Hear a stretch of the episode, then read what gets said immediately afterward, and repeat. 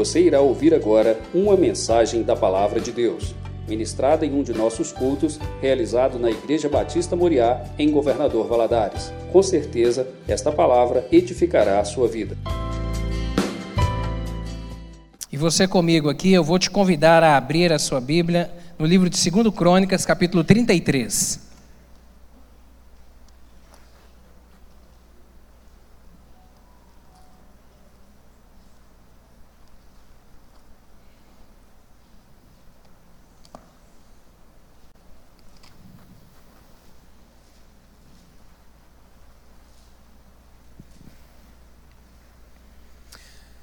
Livro de 2 Crônicas, capítulo 33.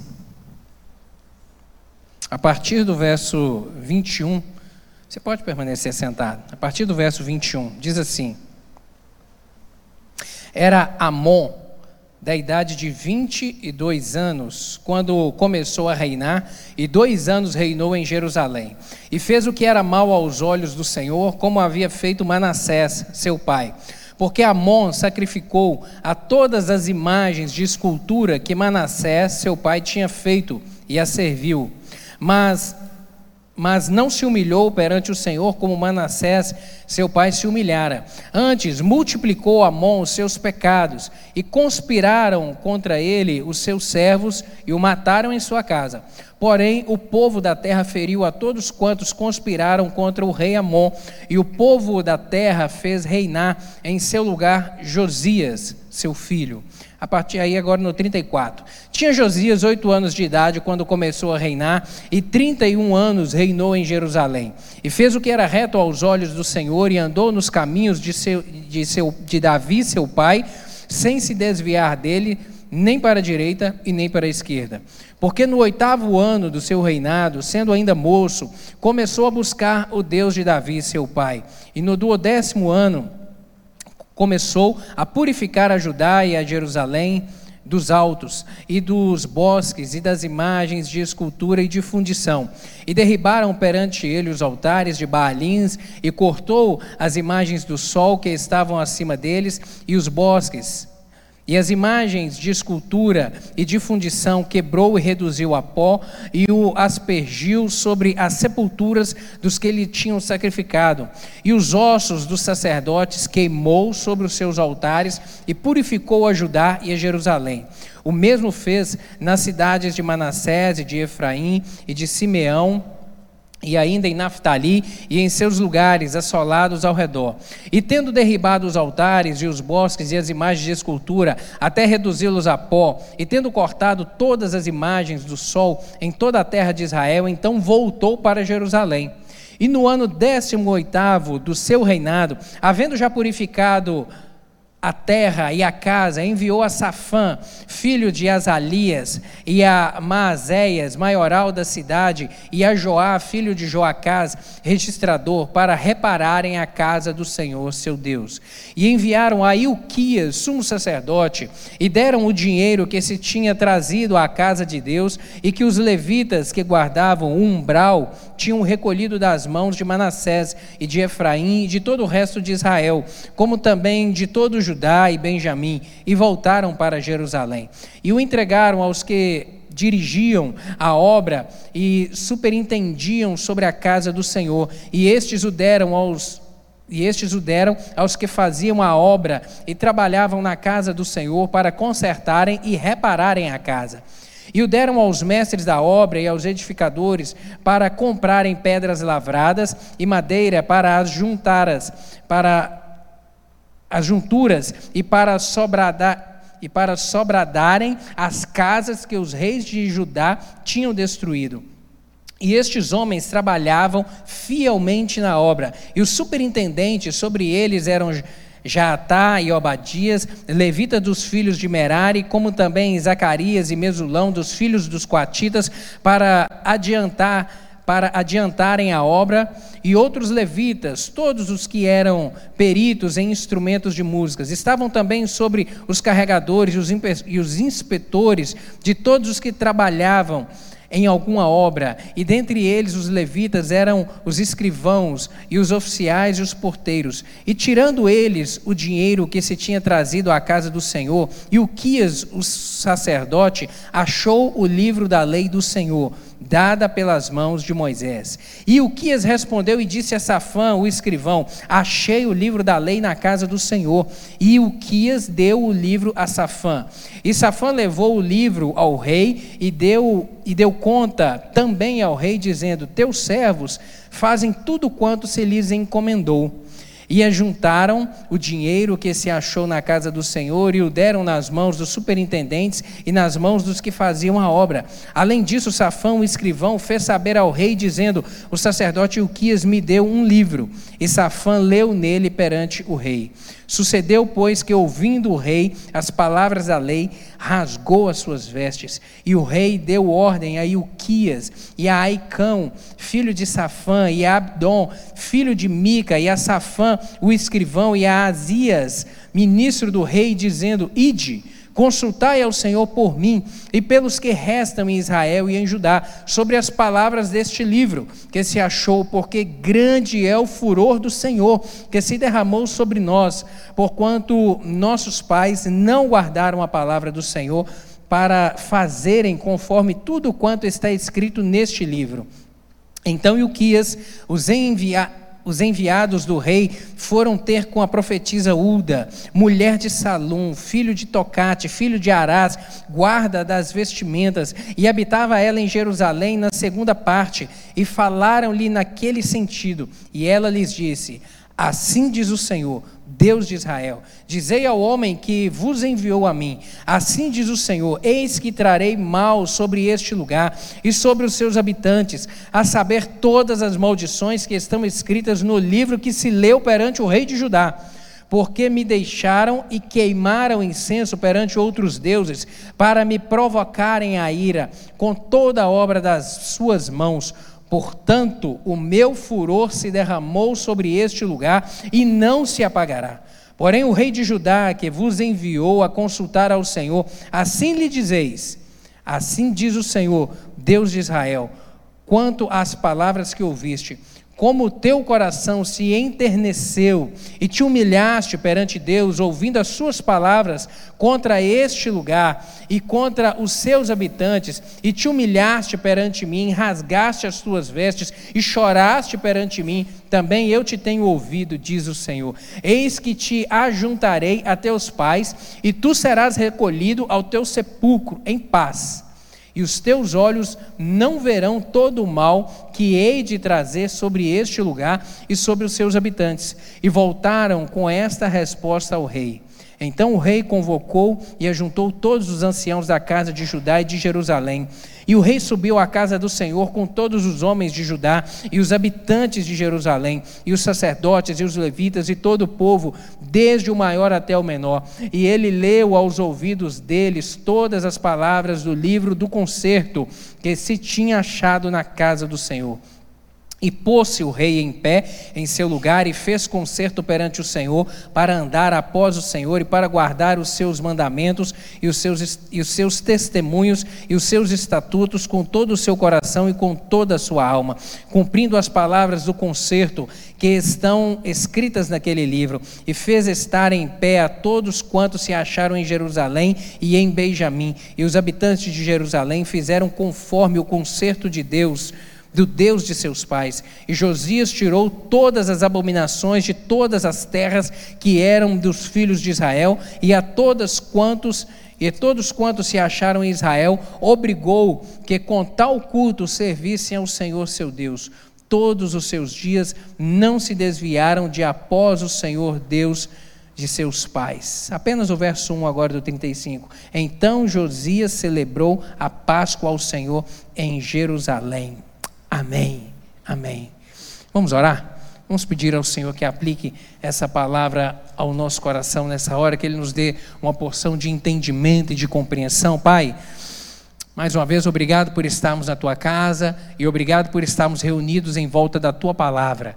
E rogo a Ti nessa hora, Deus, que o Senhor derrame sobre nós uma porção de compreensão. Abra, meu Deus, a nossa mente, em nome de Jesus Meu Deus, e também eu lhe peço que o teu Espírito Santo fale de uma maneira pessoal ao coração aqui de cada um dos meus irmãos.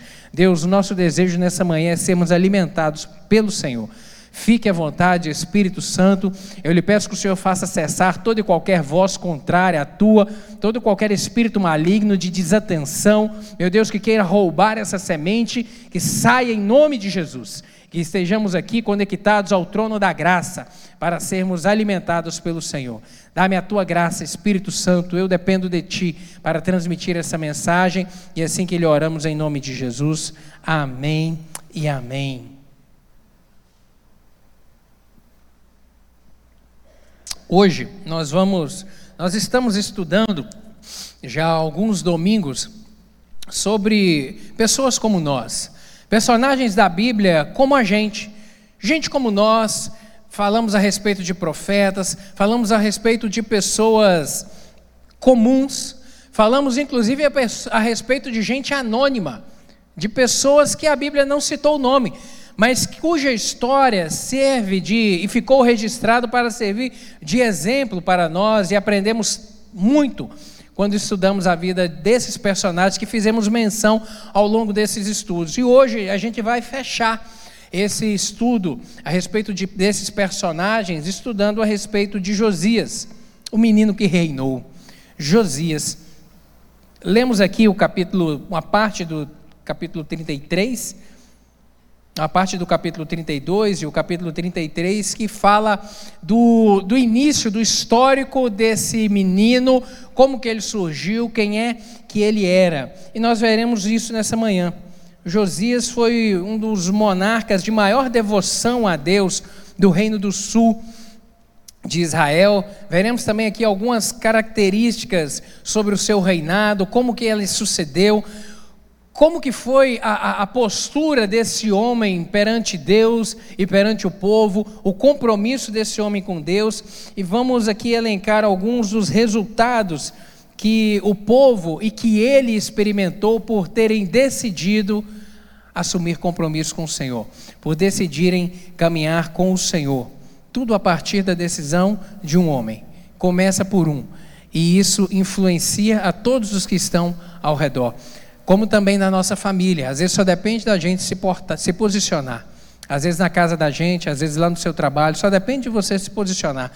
A partir do momento que a gente se posiciona como cristão verdadeiro, assumindo é, o desejo de servir piamente, fielmente, com ardor o Senhor, esse compromisso ele gera um avivamento. O avivamento é isso, é o renovo, do, é, é, o, é o aquecer, é o trazer vida nova, é o trazer um fôlego novo, uma força nova. Então, quanto mais nós assumimos um compromisso fiel com o Senhor, mais o Espírito Santo gera dentro de nós essa força e esse desejo de andar com o Senhor, esse ardor pela palavra do Senhor, esse ardor pelo nosso Deus. E isso influencia. E isso influencia a quem está ao nosso redor e influenciou aqui toda uma nação a servir ao Senhor. Vamos ver aqui algumas considerações sobre Josias. O seu nome significa o Senhor sustenta. A tradução em hebraico para o seu nome, Josias, significa o Senhor sustenta. E Deus realmente foi o sustentador desse menino.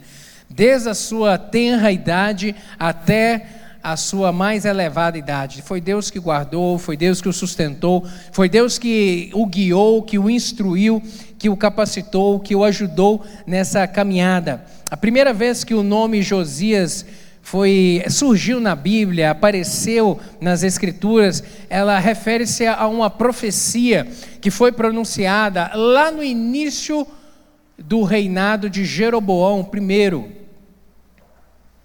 a respeito de um homem que a Bíblia não faz referência, não faz referência a ele, mas naquele momento foi falado o nome Josias. Por quê? Quem foi Jeroboão I? O reino de Israel era uma nação só primeiro rei foi Saul, depois Davi, depois Salomão. Salomão morre, o seu filho Roboão herda o trono, mas o povo, insatisfeito pelos altos impostos que pagavam, chegaram a Roboão e falaram: Roboão, alivia a carga tributária da gente. A gente está pagando imposto demais. Você está vendo que esse negócio de pagar imposto é antigo, né? Esse negócio de inconformismo do povo com imposto, isso é muito antigo. Então lá, Roboão falou: não não vou, não vou aliviar a carga tributária, não. O povo, então, liderado por Jeroboão, fez um levante e aconteceu uma divisão. Alguns decidiram continuar caminhando com Roboão e outros falaram: não, a gente não vai caminhar então com você, não, Roboão. E elegeram sobre si Jeroboão. E nesse momento ocorre uma divisão do reino. Forma-se o reino do norte, cuja capital era Samaria, e dez tribos se juntaram lá para cima, formando esse reinado, e permaneceu em Jerusalém, que era se tornou a capital do reino do sul, Judá. Então, na Bíblia, você vai ouvir falar a respeito do reino de Israel e do reino de Judá. Jeroboão I foi o primeiro rei do reino de Israel. Nesse momento de cisão aqui, surge essa profecia que vai falar a respeito de Josias. Está lá em 1 Reis, capítulo 13, verso 1 e 2, diz assim: E eis que por ordem do Senhor veio de Judá a Betel um homem de Deus, e Jeroboão estava junto ao altar para queimar incenso. E ele clamou contra o altar por ordem do Senhor e disse: Altar, altar. Assim diz o Senhor: Eis que um filho nascerá a Davi, um filho nascerá à casa de Davi, cujo nome será Josias, o qual sacrificará sobre ti os sacerdotes dos altos, que sobre ti queimam incenso, e ossos de homens se queimarão sobre ti. O que aconteceu nesse momento? Como o reino era um só, o local da adoração de Israel era Jerusalém. Ali havia, ali havia o templo que Salomão construiu, a arca da aliança estava no templo, a adoração nacional era feita ali em Jerusalém. Quando o reino é dividido, Jeroboão reuniu o povo no reino do norte e ele pensou o seguinte: se o povo começar a frequentar Jerusalém para adorar a Deus, daqui a pouco eles decidem de continuar aqui. Eu preciso acabar com esse negócio. E Jeroboão instituiu altares de adoração por todo Judá, por todo Israel, por todo Israel e começou a idolatria em Israel de maneira oficial foi com Jeroboão, afastando o povo de Deus, afastando o povo do Senhor. E por isso que nesse momento aqui a Bíblia vai fazer referência que ele estava junto a um altar desses de idolatria para prestar sacrifício. E aí aparece um profeta é, enviado pelo Senhor e traz essa palavra, dizendo: Olha, Jeroboão, haverá um dia que vai se levantar da casa de Davi um homem que vai acabar com isso, que vai destruir esses altares e que vai queimar os ossos desses sacerdotes levianos em cima desses altares. E isso aconteceu com Josias. Essa palavra, querida, ela foi dita 350 anos antes de Josias nascer. 350 anos antes. O que, que isso mostra para a gente, querido? Que Deus ele é o dono da história, que Deus sabe de tudo. Deus conhece o seu ontem, vê o seu hoje e ele já sabe do seu amanhã.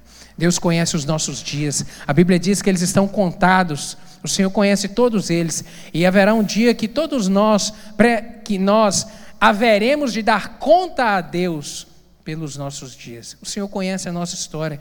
Ele governa essa humanidade toda. Ele sabe de tudo. Isaías 46, versos 9 e 10 diz o seguinte: Lembrai-vos das coisas passadas desde a antiguidade, que eu sou Deus e não há outro Deus, não há outro semelhante a mim, que anuncio o fim desde o princípio e desde a antiguidade as coisas que ainda não sucederam. Que digo: o meu conselho será firme e farei toda a minha vontade. Deus conhece tudo, querido. E realmente quando o profeta vem dizer aqui que Deus fala do fim antes do começo, isso é verdade. Isso está registrado lá em um exemplo, por exemplo, em Apocalipse capítulo 13, verso 8, quando o, quando o apóstolo João, revelado pelo Espírito Santo, ele vai dizer que Jesus Cristo é o Cordeiro de Deus que foi morto antes da fundação do mundo. O que, que isso significa? Antes de Deus criar esse mundo, querido, e Deus criou um mundo perfeito, um homem sem pecado, e colocou esse homem em um jardim perfeito, e Deus providenciava e cuidava desse homem, mas um dia esse homem virou as costas para Deus. E o pecado entra na raça humana, e de tudo isso é o que nós carregamos até hoje. A Bíblia vem dizer que antes Antes de Deus sequer criar o mundo, ele já sabia que o homem iria pecar. Deus não foi pego de surpresa quando Adão e Eva pecaram. Deus não foi pego de surpresa quando eles desobedeceram. Deus já sabia. E ele já havia pré-estabelecido na sua onisciência que Jesus Cristo seria a forma de redenção, de resgatar esse homem, de redimir esse homem do seu pecado e trazê-lo novamente para si, para perto de si. O Senhor conhece tudo, querido. Sabe o que, é que isso significa para mim e para você? Fique tranquilo. O Senhor já sabe do final. Fique tranquilo, seus dias estão na mão do Senhor. Ele já sabe, não vai acontecer nada de surpresa na sua vida que Deus não saiba, não, querido. A gente não consegue ver depois da curva, é verdade, a gente não sabe de nada, o que há de nos vir, mas o Senhor sabe de tudo, por isso que vale a pena andar com Ele. Por isso que vale a pena entregarmos, sabe, a gente acordar pela manhã e não sair da nossa casa sem antes dobrar os nossos joelhos e falar: Senhor, vai adiante de mim nesse dia. Senhor, prepara o meu dia. Senhor, passa na minha frente. Meu Deus, em nome de Jesus, eu tenho tais e tais compromissos. Meu Deus, vai na minha frente, prepara os clientes. Meu Deus, as pessoas com quem eu vou lidar, com quem eu vou ter que tratar, meus colegas de trabalho, meus chefes. Senhor, me capacita e me ajuda Dá-me a tua graça nesse dia. Entregue o seu dia nas mãos do Senhor. Entregue o seu dia, entregue a sua rotina, entregue os seus compromissos na mão do Senhor, para que as portas sejam abertas, para que esse Deus que conhece o seu amanhã, ele realmente possa dirigir, porque Deus ele nos respeita. Deus ele só age na nossa vida até onde a gente permite. Até onde a gente permite. 1 Samuel, a palavra do Senhor vai dizer a respeito dos filhos de Eli, Deus trazendo uma palavra muito dura, porque eles decidiram é, recusar, renunciar ao Senhor. Deus vai dizer uma palavra lá em 1 Samuel, capítulo 1, capítulo 2, vai dizer o seguinte: Aqueles que me honram, eu honrarei, mas aqueles que me desprezarem, também serão por mim desprezados. O que, que significa? Aqueles que me honram, aqueles que têm compromisso comigo, aqueles que desejam caminhar comigo, eu estou junto. Eu garanto, eu sou o fiador, eu vou sustentar, eu vou prover. Mas aqueles que me desprezarem, está tudo bem. Por mim também serão desprezados. Eles vão ter que caminhar sozinho. Eles vão ter que se virar sozinho. No dia da tempestade, eles vão ter que remar sozinho. A minha bênção não estará com eles, o meu compromisso não estará sobre eles. Aqueles que me honram, eu honrarei. Vale a pena andar com o Senhor, vale a pena caminhar com o Senhor. O plano da redenção, o Senhor já havia escrito ele antes da fundação do mundo. Aqui a respeito da família, as referências masculinas de Josias na sua família foram as piores possível. O seu avô foi Manassés. Se você voltar algumas folhas aí na sua Bíblia, no capítulo 33, por exemplo, o título vai ser a idolatria de Manassés. Manassés foi o rei que mais reinou em Judá, aqui é Reino do Sul. Foi o rei que mais reinou em Judá, ele reinou 55 anos. E pensa num homem mau.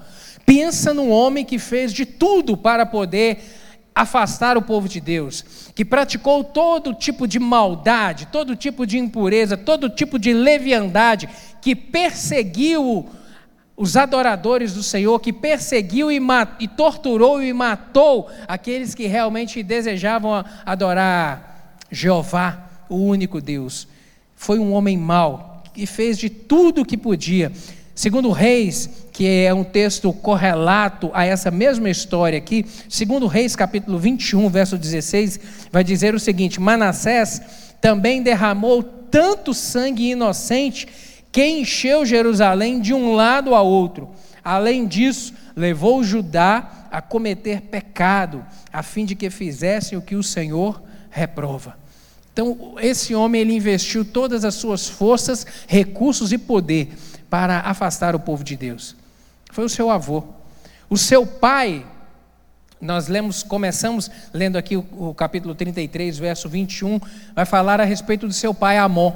E a Bíblia diz que o seu pai Amon seguiu o mesmo exemplo do seu avô, foi torpe perante o Senhor, foi leviano perante o Senhor, fez de tudo para poder afastar o povo perante o Senhor. O texto lá de 2 Reis vai dizer que ele ainda fez mais.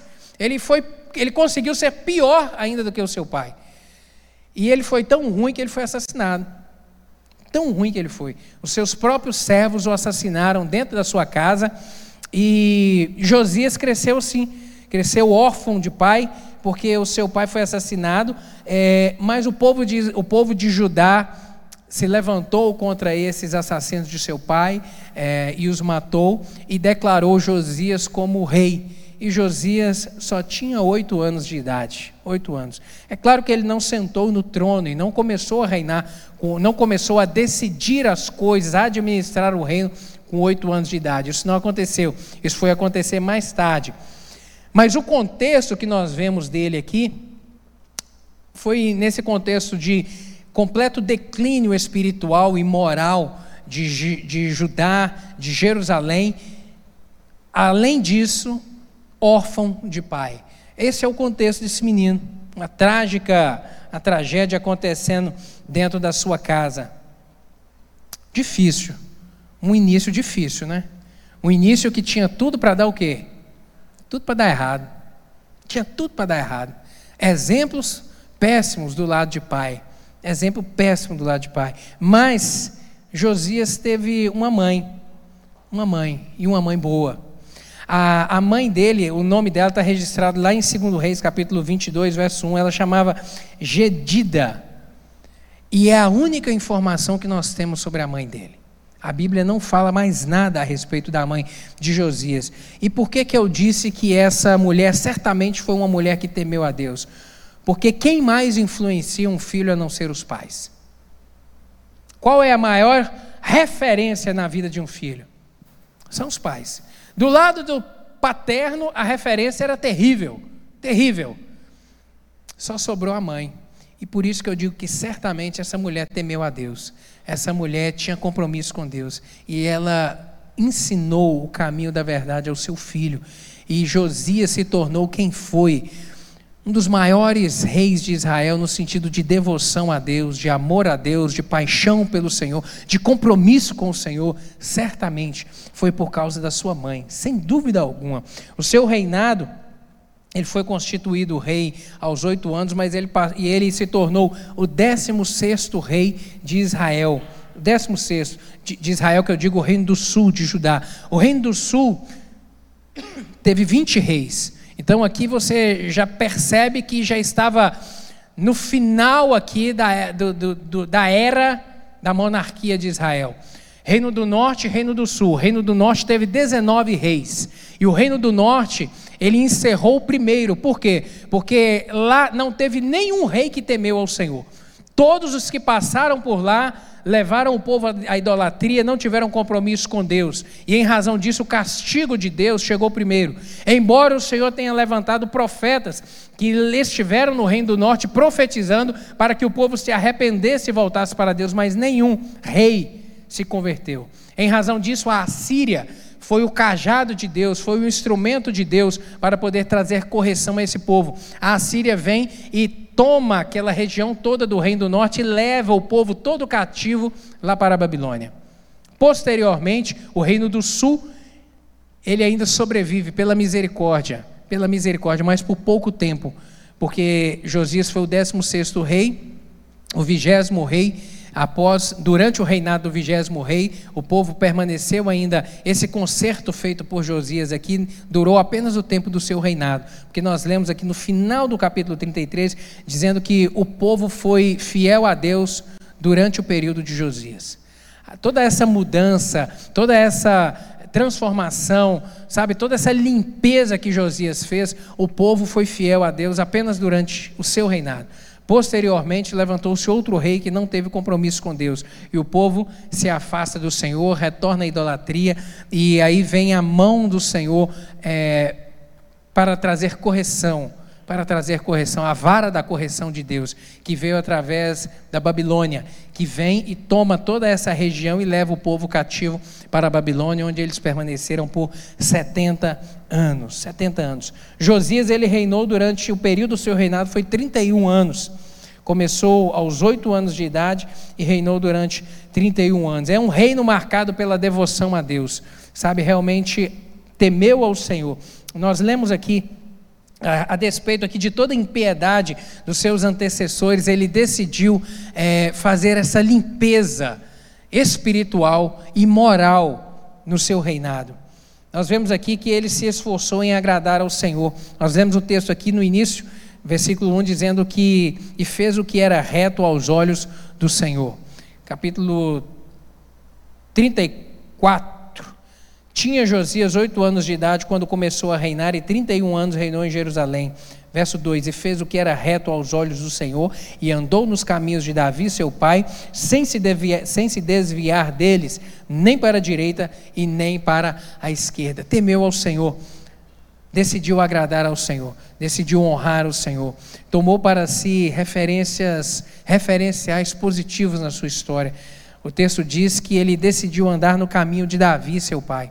Davi realmente foi o maior rei de Israel, o maior rei no sentido de, de temor ao Senhor, o que mais trabalhou e empenhou para que o nome do Senhor fosse honrado, foi o maior guerreiro e Deus concedeu grandes vitórias a Davi e ao povo de Israel durante o seu reinado pelo seu compromisso com o Senhor. E ele tom, decidiu tomar para si esse referencial. E nós temos que seguir esse exemplo olhar para dentro da nossa história, sabe? Olhar para a história da Bíblia e decidir seguir bons exemplos, seguir bons referenciais. De forma perseverante, nós lemos aqui, e não se apartou desse caminho nem para a direita e nem para a esquerda. Não desviou, permanecer fiel. Querido, desviar é fácil demais.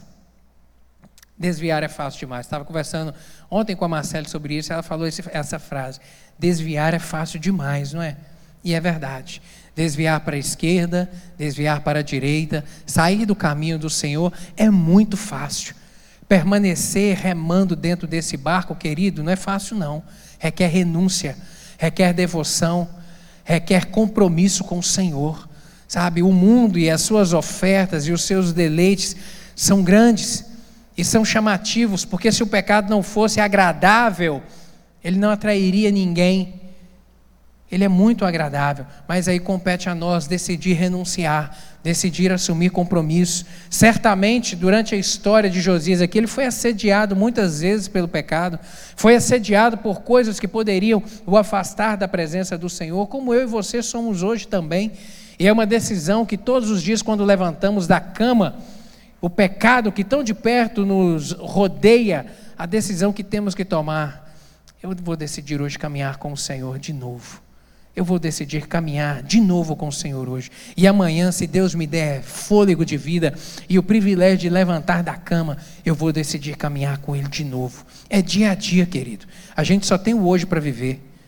Você não sabe do seu amanhã. Você só tem o hoje. Então decida no seu hoje caminhar com o Senhor em fidelidade, em verdade, em amor. Decida no seu hoje não desviar nem para a direita e nem para a esquerda. As propostas são muitas. As tentações são grandes. É muito fácil sair do caminho, é muito fácil, mas persevere nele.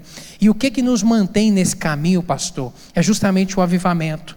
Porque o avivamento é essa, é o, o que eu disse no início, é esse amor, é esse, é esse ardor pelo Senhor. E isso é o Espírito Santo é que promove na nossa vida.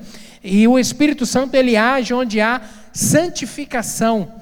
Por isso que a Bíblia vai dizer que sem santificação, Hebreus, o escritor vai dizer que sem santificação ninguém verá o Senhor. Ninguém verá, porque nós somos salvos. Quando Jesus Cristo morreu na cruz do Calvário, ele operou na nossa vida algo chamado redenção. Ele pagou a Deus o preço da nossa condenação. Por isso nós somos salvos, porque Jesus um dia é, redimiu-nos do nosso pecado. No dia que nós entregamos o nosso coração a Jesus Cristo, Ele promove na nossa vida o retirar do peso do pecado, chamado redenção. Me falhou aqui agora o outro nome. É... Redenção me falhou. São quatro palavras no livro de Romanos, o apóstolo Paulo vai dizer a respeito dessa quatro, dessas quatro expressões que vão se referir a respeito da, da salvação. O que, que é o plano da salvação?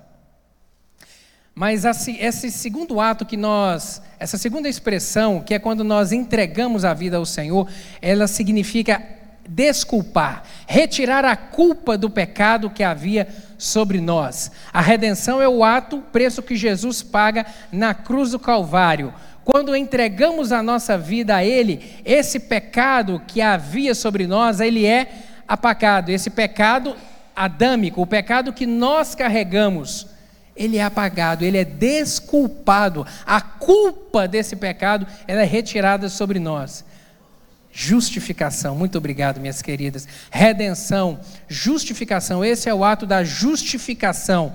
E entregamos a vida ao Senhor, e agora? Agora o Senhor vai promover uma modificação na nossa vida. Isso é chamado de regeneração. É o terceiro passo do processo da salvação. A regeneração é esse mudar da mentalidade, é esse modificar das vontades. Antes eu decidia caminhar por um caminho, mas agora o meu coração já não tem mais prazer por esse caminho, eu estou atraído pelo caminho do Senhor. Isso é a regeneração, é a obra que o Espírito Santo começa a transformar. Sabe aquela música do menininho torto, que era torto, mas Jesus entrou na sua vida e o endireitou? É isso, esse endireitar é a obra da regeneração regeneração que o Espírito Santo agora faz no coração.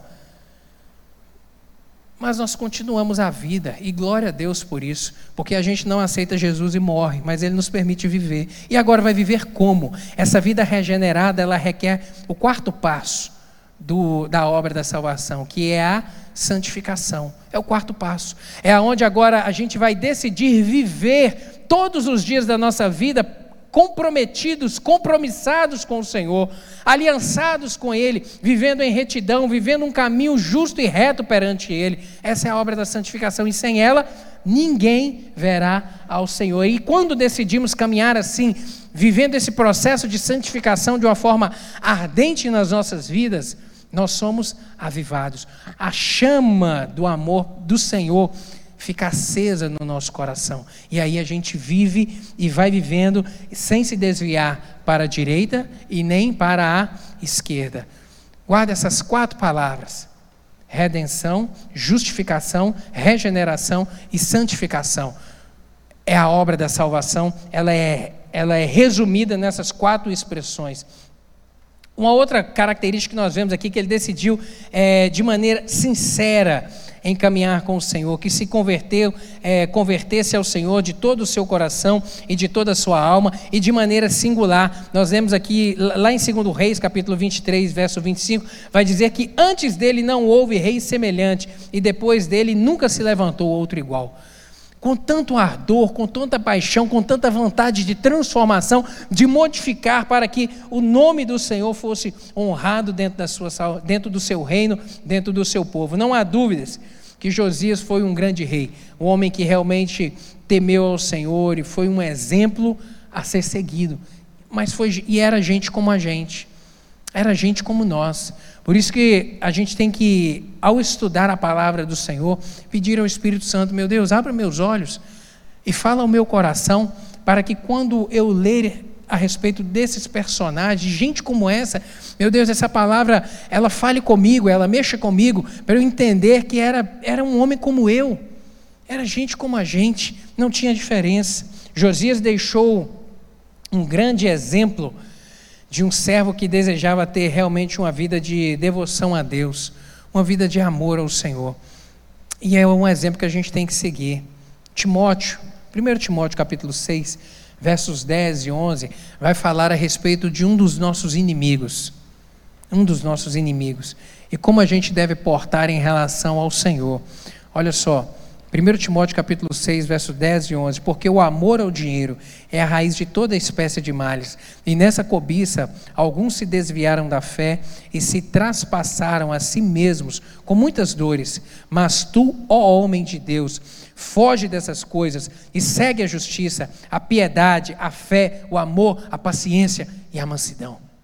O amor ao dinheiro é a raiz de todos os males. Quantos vivem? E esse é um dos nossos maiores inimigos é o amor ao dinheiro, é o amar as coisas, sabe? É a avareza, é o querer ajuntar para si, é o querer ter, é o que tem pecado, pastor, é errado eu querer prosperar, não, querido. Isso é bênção, trabalho é bênção. E nós somos fiéis ao Senhor e somos abençoados em razão da nossa fidelidade nos dízimos e ofertas. Quem envia a provisão é o Senhor. Tem problema eu querer crescer profissionalmente, pastor? Nenhum. Isso é bênção. Que Deus te prospere, prospere a sua casa de maneira abundante, para que você seja ainda mais fiel, ainda mais abençoador. Mas o amar o dinheiro é um mal. O amar ao dinheiro, o colocar o coração no dinheiro. Colocar o coração no dinheiro significa colocar o trabalho em primeiro lugar. O trabalho é a minha prioridade. O trabalho é mais importante do que a minha família. O trabalho é mais importante do que o meu tempo de devoção a Deus. É claro que as pessoas não expressam isso, mas às vezes vivem isso, vivem essa realidade. Ah, eu não tenho tempo para a igreja. Eu não tenho tempo para participar das coisas da igreja, eu não tenho tempo para me comprometer com as coisas da igreja, porque eu estou trabalhando, porque eu tenho que trabalhar. Sabe, querido, coloque limites, coloque barreiras, decida colocar limites, porque se a gente não fizer isso, a gente vira uma máquina de trabalho mesmo. A gente tem trabalho que não acaba. O trabalho de alguém acaba? Não. A gente tem trabalho todo dia, toda hora. E, e às vezes é tentado a levar para casa trabalho sabe? E toma o tempo da família, e toma o tempo de estar com os filhos, e toma o tempo de estar com a esposa, com o marido. A gente tem que colocar o pé no freio, colocar limites. Trabalho é bênção e Deus vai me prosperar aqui dentro desse limite aqui meu. Ele vai abrir as portas, mas eu tenho que organizar o meu tempo para ter tempo para minha família, tempo para o lazer, tempo para a vivência, tempo para cultuar o meu Deus. Deus é prioridade para mim. Por isso que essa palavra vai dizer que o amor ao dinheiro é a raiz de todos os males. E o verso 11 vai dizer: tu, homem de Deus, foge dessas coisas, ou seja, coloca um pé no freio, coloca pé no freio. Mulher de Deus, coloca o pé no freio. Não deixa essa vontade dominar você. Não deixa a vontade de comprar tudo dominar você, de querer a cada vez mais dominar você. Coloca o pé no freio. A gente tem que eleger prioridades. O Senhor é a minha prioridade. Minha família é minha prioridade. A igreja é minha prioridade. O trabalho então, tudo a gente tem que organizar para a gente viver bem. Foi um reino marcado pelo quebrantamento. Josias demonstrou aqui uma profunda sensibilidade e quebrantamento em relação ao Senhor. Conduziu o povo a pedir perdão ao Senhor e se endireitar com o Senhor, a ouvir a respeito do livro da lei. Esse homem resolveu o, o templo aqui, lembra?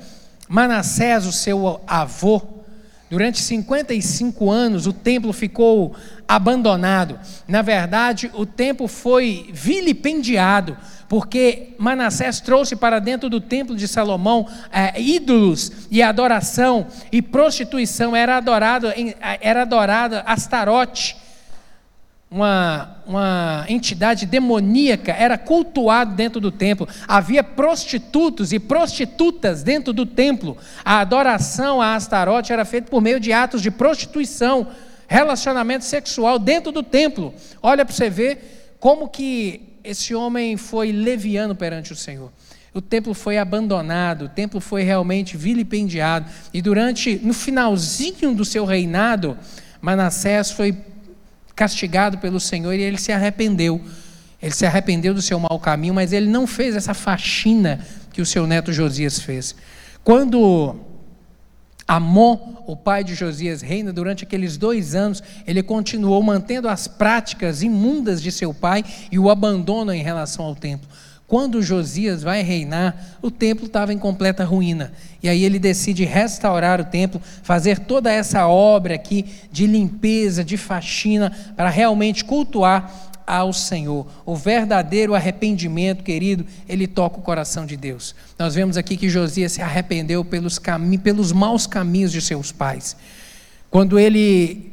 Aí, durante essa faxina, é descoberto o livro da lei, esse livro é lido é trazido até Josias, é lido perante o rei, e o seu coração se, se quebranta. E ele percebe o quanto que o seu povo estava afastado do Senhor.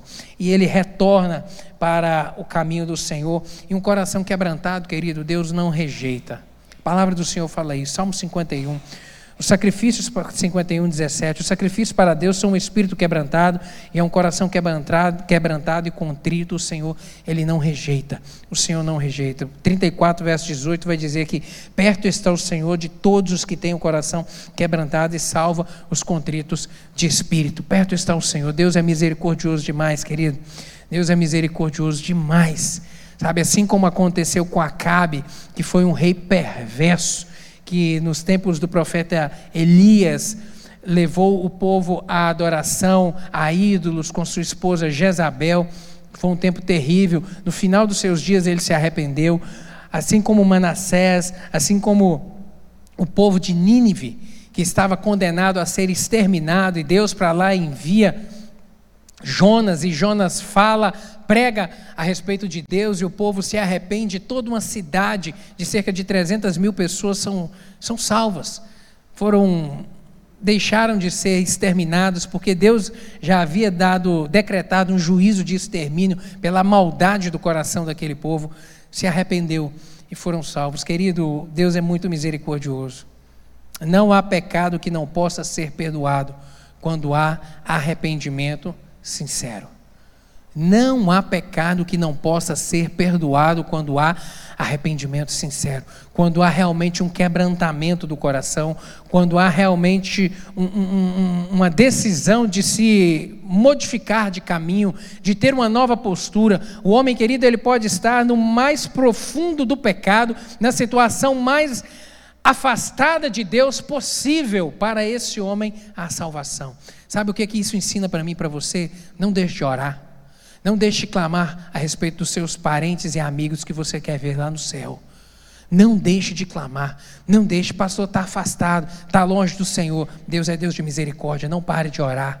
Não pare de orar, não pare de orar, ore, interceda, peça ao Senhor, meu Deus, envie um anjo, atravessa o caminho dele, meu Deus, toca na vida dela para que haja arrependimento, dá um encontro genuíno com o Senhor. Não há pecado que não possa ser perdoado. Pastor está envolvido com coisa errada, está muito longe do caminho do Senhor. Não há pecado que não possa ser perdoado, desde que haja arrependimento. Quando há esse quebrantamento do coração, Deus é um Deus perdoador. Foi um reino aqui marcado também pela ação profética, pela busca é, do Senhor e pela manifestação profética. Nós vemos aqui a profetisa Ulda, é, Josias encaminha alguns homens para poder consultá-la, consultar a Deus a respeito do que estava havendo e a respeito da sua vida pessoal, do seu, do seu arrependimento, e vem a palavra do Senhor é, através da profetisa Uda dizendo que Deus estava vendo tudo e que os dias do povo estavam contados. A régua do Senhor já havia medido esse povo e Deus já havia decretado que ele iria fazer, iria tratar o povo a respeito dessa idolatria, e, mas que ele tinha visto Josias, a sua sinceridade de coração e o seu amor a Deus, e que essa correção não viria no seu tempo, viria posteriormente, como de fato veio. Como de fato veio, e o cativeiro babilônico foi o, a vara de correção de Deus para o povo de Israel. E a correção funciona. A correção funciona. E tanto é que funciona que depois que o povo judeu voltou da Babilônia, voltou desses 70 anos de cativeiro, nunca mais eles, de uma maneira nacional, adoraram outro Deus que não fosse Jeová. Nunca mais o povo de Israel se voltou à idolatria a outros deuses. Está dizendo, pastor, que todo mundo lá crê em Deus? Não. Porque eu estou dizendo que nacionalmente, de maneira coletiva, o povo nunca se converteu a Jeová de maneira integral. Nunca mais a nação buscou outros deuses para si. Nunca mais. A correção funciona. A correção funciona. A vara de Deus funciona. E realmente Deus tratou e isso foi modificado. E ocorreu aqui um grande avivamento no reinado de Josias. Esse avivamento ele resultou em algumas coisas. A reparação do lugar da adoração foi a primeira coisa. Esse amor que ele teve pelo Senhor, pela sua palavra, pelos princípios do Senhor, redundou na sua vida em reparar o lugar da adoração. Querido, e uma das primeiras atitudes piedosas e marcas na nossa vida de devoção ao Senhor é cuidar do local da sua adoração. O templo em Jerusalém aqui era o centro da adoração religiosa, sabe, era onde as coisas eram resolvidas, era um local de extrema importância, e o texto que nós lemos diz que no, no 18º ano essa faxina começou. Essa obra de reforma começou. Todo o dízimo que estava guardado pelos, pelo, pelos levitas foi entregue aos homens que trabalharam na reforma do templo. A obra foi reformada. O amor, querido, aos cultos e ao lugar da adoração coletiva são alguns dos sinais mais evidentes e genuínos de avivamento. O amor pela casa do Senhor, o amor por este lugar, porque aqui é onde nós prestamos o nosso culto coletivo. Que Deus mora aqui? Não. A igreja não são esses bancos, não são essas paredes. O Espírito Santo habita é dentro do nosso coração, mas essa casa foi um local que um dia foi dedicado à adoração ao Senhor. Essa casa foi consagrada ao Senhor como um local de adoração a Ele, um local onde o seu povo viria reunir e aqui viria se dobrar perante o Senhor, invocar a sua face, reconhecer que Ele é Deus e prestar-lhe adoração. Essa casa foi consagrada ao Senhor. Isso aqui não é um lugar comum, não. Porque aqui nós nos reunimos para adorar o nosso Deus. E é uma das características que demonstram o nosso amor ao Senhor é o cuidado com essa casa. É o cuidado, sabe? Realmente na, na, nas coisas da nossa casa, de manter a higiene dela, de mantê-la limpa, de mantê-la em um bom estado, porque aqui nós reunimos não é para qualquer coisa. Aqui nós reunimos para fazer a coisa mais importante da nossa vida, que é adorar a Deus. Adorar a Deus em conjunto, em coletivo. Salmo 122 vai dizer isso, verso 1: Alegrei-me quando me disseram, vamos à casa do Senhor. A casa do Senhor é lugar de paz, é lugar de amor, é lugar de bênção. Uma outra característica que nós vemos aqui nesse avivamento foi o retorno à centralidade das Escrituras. Quando a, o livro da lei foi lido, e este livro aqui provavelmente era Deuteronômio, foi encontrado o livro de o, o, os rolos escritos por Moisés do livro de Deuteronômio, aqueles registros que Moisés fez.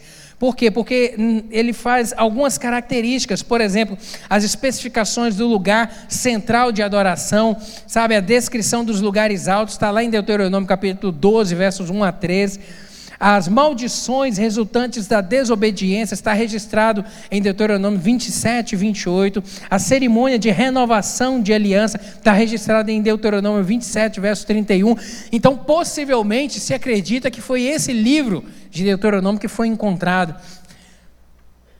E quando ele é lido, Josias percebe o quanto o povo estava afastado do Senhor e quanto precisava de conserto o quanto precisava de mudança, sabe, querido? O registro sagrado diz que ele achou a palavra, que ele leu a palavra, que ele temeu a palavra e ele agiu por causa da palavra, sabe, promovendo ali uma grande reforma religiosa, pois deu ouvidos à voz do Senhor, modificação. E não é possível haver mudança sem os parâmetros da palavra de Deus, querido. Não é possível haver na nossa vida mudança, transformação, sem o parâmetro da palavra de Deus. É ela é que deve ser a nossa régua de medir. É ela é que nós devemos tomar como norte na nossa vida. É ela, é ela é que tem que gerar na nossa consciência o que é o correto e o que é o errado. Os nossos parâmetros de princípios de moral têm que ser pautados de acordo com a palavra. E quando nós voltamos os olhos para ela, e por isso é importante a leitura diária da palavra do Senhor. Por isso, nós desenvolvemos aqui na igreja há mais de 10 anos esse projeto, Conhecendo a Deus. Durante a semana, segunda a sábado, lê três capítulos da Bíblia. Aos domingos, lê cinco. Durante o ano, você vai ler a Bíblia inteira. De 1 de janeiro a 31 de dezembro, você vai ter lido a Bíblia. Olha só que experiência fantástica. E aqueles que embarcaram e que estão embarcando nesse projeto conhecem mais a Deus. Por isso o projeto chama Conhecendo a Deus. E devemos buscar e conhecer cada dia mais, porque é conhecendo essa palavra que ela funciona como um espelho. E a gente se olha nesse espelho e vê o que, que em nós precisa ser modificado, o que, que em nós precisa ser ajustado. Assim como você não sai de casa sem olhar para o espelho para saber se está tudo em ordem, se está tudo certo. A Bíblia é da mesma maneira. A gente tem que olhar diariamente para esse espelho e falar: está tudo certo. Ah, não, tem que ajeitar algumas coisas. Eu tenho que mudar aqui essa peça de roupa. Não, não combinou. Esse negócio não está combinando comigo. Essa conduta, esse jeito de falar não está combinando comigo. Essas decisões não estão combinando comigo. Eu tenho que mudar isso. Mudança. Não é possível haver mudança sem os parâmetros da palavra do Senhor. Nós vemos aqui que aconteceu a renovação da aliança com Deus. Ele decidiu trazer o povo ao compromisso com o Senhor. Versos 30 e 31 que nós lemos diz o seguinte: E o rei subiu à casa do Senhor com todos os homens de Judá e os habitantes de Jerusalém e os sacerdotes e os levitas e todo o povo, desde o maior até o menor, e ele leu aos ouvidos deles todas as palavras do livro da aliança que foi achado na casa do Senhor. E pôs-se o rei em pé em seu lugar e fez aliança perante o Senhor para seguirem ao Senhor e para guardar os seus mandamentos e os seus testemunhos e os seus estatutos com todo o seu coração e com toda a sua alma, cumprindo as palavras da aliança que estão escritas naquele livro. Decidiu assumir compromisso com o Senhor. O avivamento faz isso na nossa vida, quando o nosso coração, quando a chama do Senhor está acesa no nosso coração, sabe, isso nos leva a compromisso com o Senhor. Assim como Moisés no seu tempo, assim como Josué no seu tempo, é, se comprometeu a buscar ao Senhor e a levar o povo a ter compromisso com o Senhor, Josias aqui, na sua história também, decide a mesma coisa. Sabe o que, que eu aprendo com isso, querido?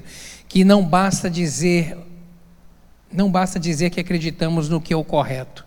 Não basta a gente apenas reconhecer Deus como nosso Deus. A gente deve responder com feitos e fazer o que a nossa fé requer. Tem que fazer o certo, tem que fazer o que precisa de fazer. Não basta a gente apenas dizer, não, eu sou cristão, não, eu temo a Deus, o Senhor é o meu Deus. Não basta apenas a gente dizer, a gente tem que viver. E os outros têm que ver isso na gente. O verdadeiro avivamento, ele gera obediência. O verdadeiro avivamento, ele gera obediência ao Senhor, que é a decisão de submeter aos princípios do Senhor.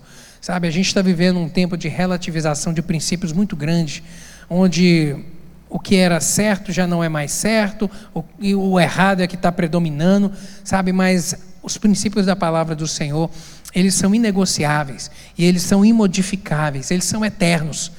E nós devemos, nesse mundo de relativismo, termos por absolutos na nossa vida os princípios do Senhor e decidir obedecer. Ah, mas está todo mundo fazendo diferente. Tá, mas, como a nossa mãe sempre disse, você não é todo mundo.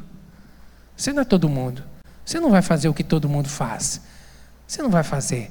Sabe? Não, você não vai, mas, pai, todo mundo está aí. Não, mas você não vai, você não é todo mundo. Você não é todo mundo. Sabe? Decida realmente obedecer, decida ser fiel decida realmente andar de maneira genuína perante o Senhor. Ocorreu aqui, esse avivamento gerou como resultado também a restauração do culto monoteísta, a restauração da adoração ao Senhor, a valorização do sagrado. O que realmente é sagrado tem que ser guardado. Nós vemos aqui que Josias fez algumas coisas, ele destituiu os sacerdotes ilegítimos, retirou do templo todos aqueles profanadores do templo.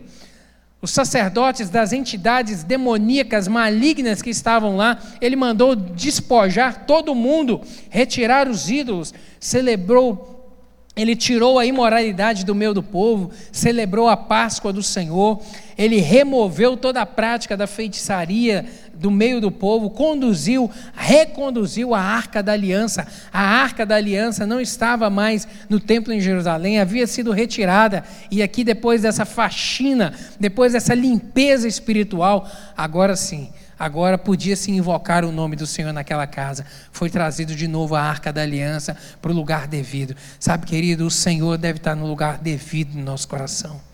De vez em quando a gente precisa fazer uma faxina. De vez em quando a gente precisa olhar para dentro do nosso coração, da nossa mente e realmente fazer uma faxina como Josias fez, uma reforma para poder tirar do nosso coração toda e qualquer coisa que esteja ocupando o primeiro lugar o primeiro lugar que é do Senhor, seja o que for, seja o que for, seja se for o dinheiro, seja se for a esposa, o marido, o lazer, o filho, nada deve ocupar o primeiro lugar. O lugar de honra é do Senhor. O primeiro lugar é do Senhor. Então, por isso, de vez em quando, a gente tem que olhar para dentro da gente. Espírito Santo, fala comigo. Estou precisando de mudar alguma coisa? Estou precisando de mover alguma coisa de lugar?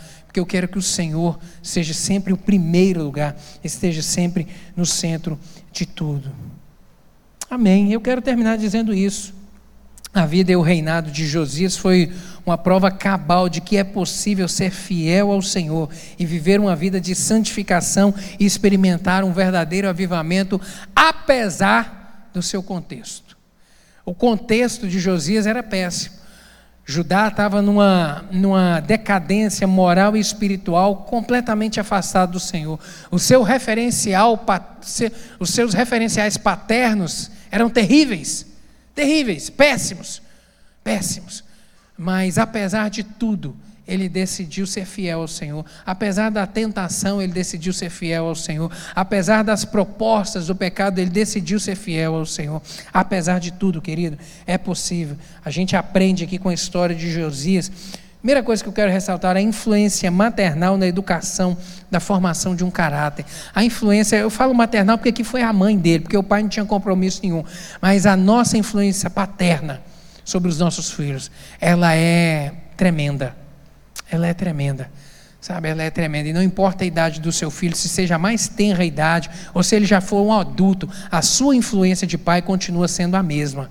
Sabe, continua sendo a sua palavra, o seu compromisso com o Senhor, e que ele veja, que os nossos filhos vejam sempre na nossa vida isso o Senhor em primeiro lugar, o nome do Senhor em primeiro lugar, o compromisso com o Senhor em primeiro lugar. O quebrantamento foi uma outra característica aqui, e o respeito aos marcos antigos, o respeito à história, o respeito à palavra do Senhor, o respeito àquilo que ele viu na vida dos seus antepassados, como Davi, que ele decidiu ter como referência na sua vida para realmente servir ao Senhor e caminhar com o Senhor.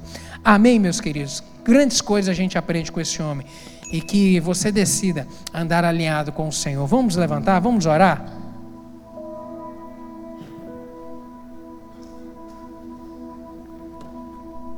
Josias nos ensina a respeito dessa faxina e reforma que às vezes a gente tem que olhar para dentro de si e fazer.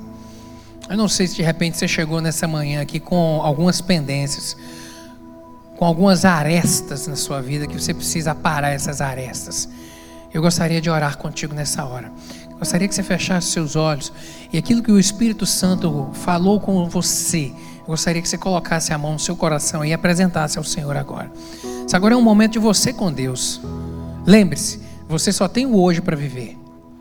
O amanhã não te pertence. Mas assim como Josias se posicionou e deixou o Senhor guiar a sua vida, ele se deixou ser guiado pelo Senhor. E Deus escreveu uma história extraordinária na vida desse homem. Pode fazer a mesma coisa na sua vida e na sua casa, mas você precisa de aparar essas arestas. Em nome de Jesus, aquilo que o Espírito Santo falar contigo nessa hora, apresente ao Senhor. Fala, Senhor, me ajude a ajeitar isso aqui. Me ajude a ajeitar isso aqui, Senhor, em nome de Jesus. Me ajude a ajeitar. Me ajude a consertar. Deus, eu não quero continuar nesse erro. Meu Deus, eu não quero deixar que isso aqui ocupe o primeiro lugar no meu coração, o primeiro lugar na minha vida tem que ser o Senhor, e eu estou decidindo nessa manhã me reposicionar, meu Deus, perante o Senhor, para dizer que o Senhor é o primeiro lugar na minha vida, meu Deus, e que eu quero estar apegado ao Senhor a cada dia mais, eu não quero me afastar, meu Deus, eu quero viver a vida de abundância que o Senhor tem para mim, Senhor, me ajuda. Meu Deus, essa tentação está grande, me ajuda. Em nome de Jesus, não há pecado que não possa ser perdoado. Peça perdão nessa hora. Se arrependa nessa hora e decida. E fala: Senhor, aviva o meu coração. Aviva o meu coração. Meu Deus, faz brotar essa chama, que a chama do amor pelo Senhor, meu Deus, ela cresça no meu coração a cada dia mais, como cresceu no coração de Josias. Senhor, e eu promova uma, uma mudança uma mudança na minha vida, na minha casa, e que toda a minha casa seja salva. Meu Deus, que os meus filhos vejam Jesus em mim. Meu Deus, que os meus parentes vejam Jesus em mim. Que os meus colegas de trabalho, que eu venha exalar o cheiro do Senhor. E todos aqueles que estiverem ao meu redor vejam isso, sintam esse bom perfume e decidam, meu Deus, caminhar com o Senhor, porque estão vendo na minha vida um compromisso genuíno e verdadeiro com o Senhor. Deus, obrigado pela tua palavra nessa manhã. Obrigado porque ela nos confronta, ela é um espelho que nos mostra, Deus, aquilo que precisa ser ajustado em nós. Jesus Cristo veio para nos dar vida e vida em abundância. A vida em abundância aqui na terra, com a o cuidado do Senhor, com a fidelidade do Senhor sobre nós, com a provisão do Senhor, com os milagres do Senhor na nossa vida, nos dar uma vida abundância no céu, que é a salvação que o pre, do preço que ele pagou na cruz do Calvário para nos redimir dos nossos pecados, para nos purificar, para nos transformar. Meu Deus, vida e vida em abundância, é isso que nós queremos ter, mas é necessário haver a nossa contrapartida.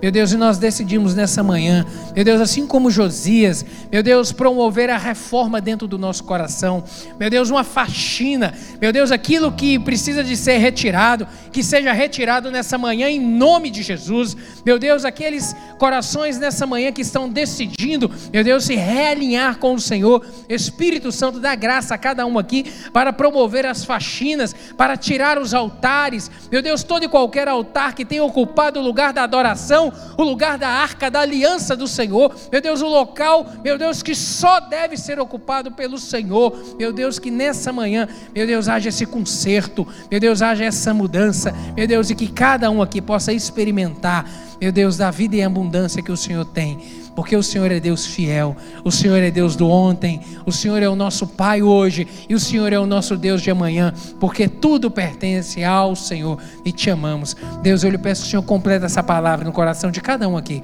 meu Deus, com milagres, com sinais e prodígios, para que o teu nome seja exaltado e glorificado, em nome de Jesus. Amém e amém.